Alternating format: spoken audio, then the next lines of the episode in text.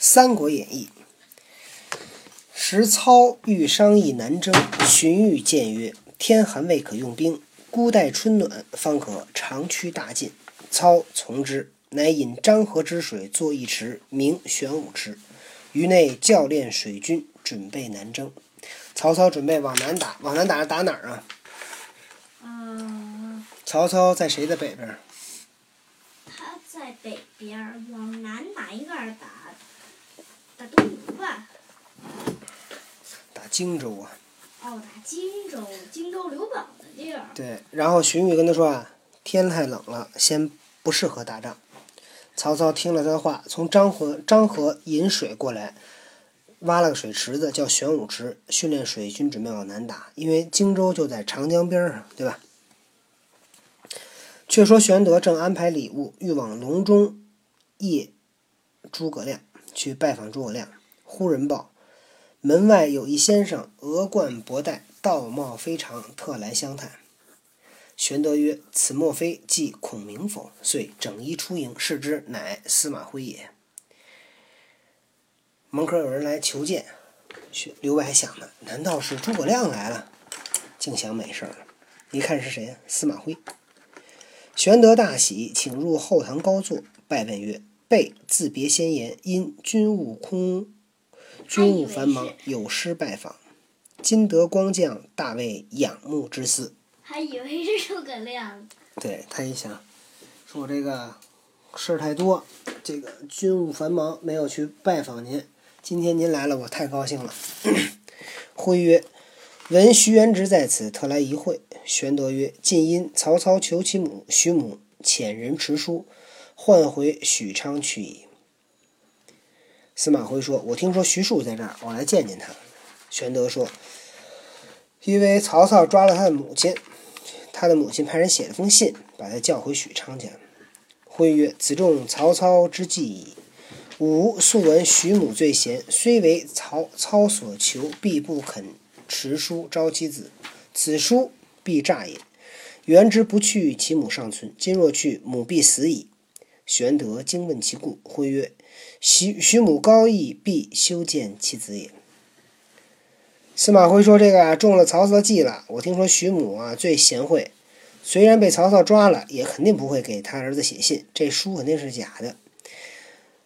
徐庶不去，他母亲还能活着；他要去了，他母亲肯定得死。”刘备问：“那为什么呀？”司马徽说：“徐母啊非常讲义气，他肯定见着他的儿子以后，他觉得羞愧。”玄德曰：“元直临行见南阳诸葛亮，此人若何？”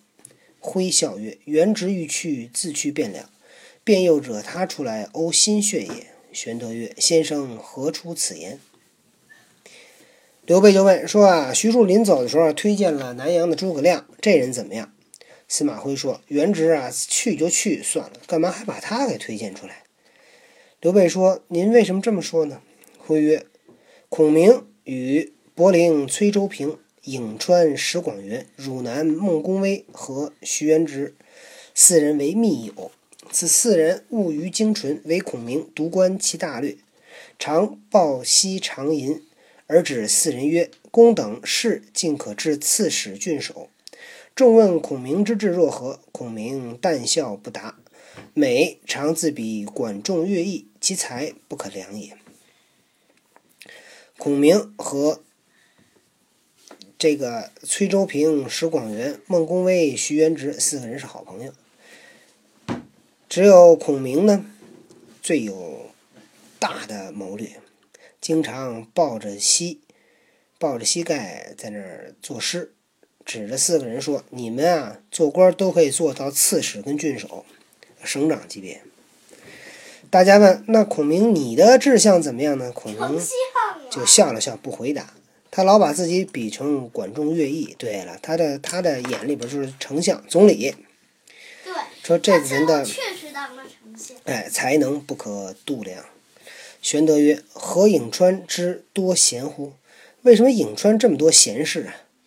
徽曰：“昔有阴魁善观天文，常谓群星聚于影分，其地必多贤士。”司马徽说：“这个阴魁。”观天象，说这个地儿就多闲事。时云长在侧曰：“某闻管仲、乐毅乃春秋战国名人，功功盖寰宇。孔明自彼此二人，勿乃太过。”挥笑曰：“以武观之，不当彼此二人。我欲另以二人比之。” 云长问：“哪二人？”挥曰：“可比兴周八百年之姜子牙，望汉四百年之张子房也。”众皆愕然。关云长在旁边说：“我听说管仲、乐毅啊是春秋战国的名人，他功劳非常大。孔明自己比他们，是不是太过分了？”司马徽说：“笑了笑说，我看啊，不应该比这两个人，我觉得得比另外两个人。”云长就问：“哪两个人呢？”司马徽说：“可比兴旺周朝八百年的姜子牙，兴旺汉朝四百年的张子房。”大家听了以后都非常的。惊讶，张飞肯定生气呀。挥下阶相辞与行，玄德留之不住。挥出门仰天大笑曰：“卧龙虽得其主，不得其时，惜哉！”言罢飘然而去。玄德叹曰：“真隐居闲事也。”闲事。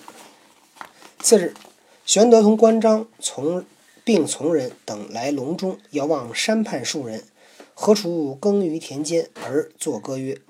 苍天如圆盖，陆地似棋局。世人黑白分，往来争荣辱。荣者自安安，辱者定碌碌。南阳有隐居，高眠卧不足。这是关那个诸葛亮写的一首诗。玄德闻歌，勒马唤农夫问曰：“此歌何人所作？”答曰。乃卧龙先生所作也。